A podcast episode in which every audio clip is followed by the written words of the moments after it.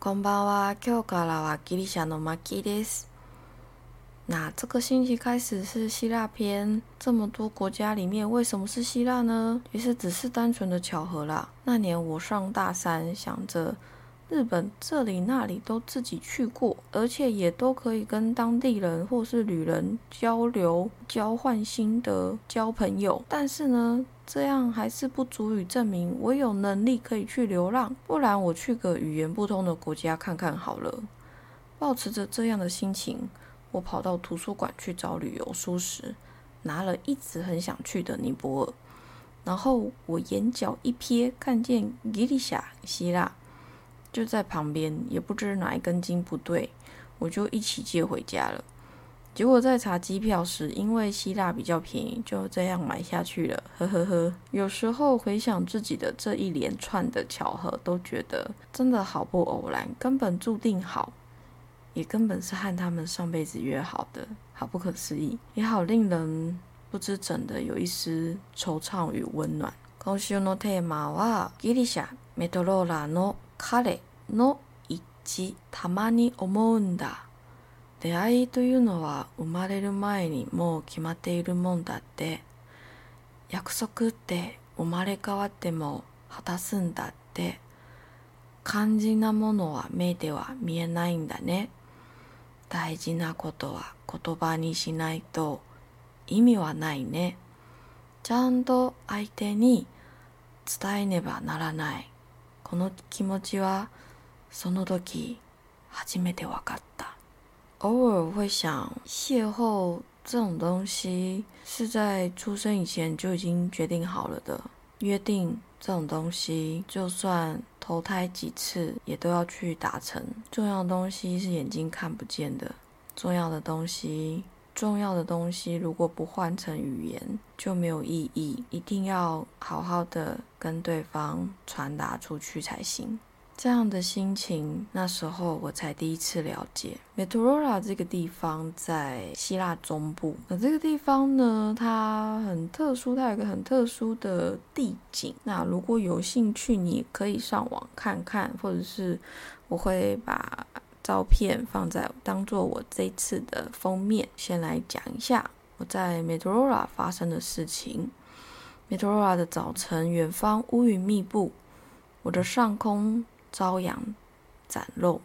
一转身，在路山口遇见了他。我身后一只小黄狗，我看它，它看我的那一秒，仿佛一个世纪那么长。它的双眼布满血丝，令我感到些微恐惧。我们相视后，他突然冲过来，两脚一抬，抱住我的脚。被我推开后，他默默的一直跟在我身后。迷样的小黄狗突然越过我往前行，而我仍然在原地踌躇着，犹豫该不该跟他走。他停下哒哒的脚步，回头望着停滞不前的我，无语的凝视，无语的交错了我们的时空。回神后，我已踏出那一步。心中那如远方厚重乌云般的不安，终于缓缓散去。一路上坡很折腾人的体力，爬累了就坐在路边的石头上眺望远景。当前锋的小黄看到我坐下来休息时，总一屁股坐下来贴在我身旁，陪我静静看着远古时代的神话。时间久了，便咬着裤管轻轻拉扯一番。像是在催赶我继续走下去。快到巨石群上的修道院时，我又停下脚步，远眺那一路走来的路程。此时，一位大叔正爬上来。当他经过小黄时，摸摸他的头，继续爬上去。这时，我才慢慢伸出手，第一次抚摸他的头。他的尾巴摇晃得很厉害，然后用他哒哒的脚步声跑向结束的顶端。走完山林小径，接下来是柏油道路。看着前方蜿蜒绵长的无止境，再回头看看那只已经躺在路边休息的小狗。当我开始继续往前走后，听见熟悉的哒哒声，回头看那熟悉的身影，向它招招手。它的尾巴一边摇晃，一边跑到我身边。他会在短暂的休息后，再次回来，他的眼神总是笔直，有他的回忆，总是令我怀念。什么都不需要说，给他一个微笑，他便会对我摇尾巴，向他招手，他便会奔向我。如果是为了相遇而到此，那么我对前方未知的邂逅充满了期待。只需要抬起脚往前踏出那一步。只需要踏出那一步，邂逅的奇迹便会如同满天星斗般闪烁。我停，他停；我走，他走；我坐，他坐。偶尔，我会在前方等他。那一段沉默的路上，感到心安，感到开心。他看着我，我看着他，交流是如此的简单。喜欢是如此的纯粹。当我们走到 Great Meteora 修道院时，热闹非凡，人来人往。我停下脚步，低头看着小黄，摸摸他的头，跟他说：“宝贝，等我一会儿，参观完，我马上就回来跟你会合。”那时候是这样子，很不可思议。就是一只小黄狗，在我踏入那个登山步道的时候，它就突然冲出来。也没有叫，也没有什么，就突然冲出来，然后就真的突然就像刚刚念的，突然两脚一抬就扒着我的脚不放，而且把它推开真的很需要力气。我推了好几次推不中，最后真的是使劲吃奶全力把它推出去，而且我后面手还很酸，乳酸菌。累积在手臂上，我还想说，哇，这只狗也太有力气了吧！然后它就这么跟着我走，这样我也那天觉得蛮不可思议的。一整天呢，我从早上七点开始走，一直到傍晚要离开要回到住宿的时候，它都这样一直跟着我走。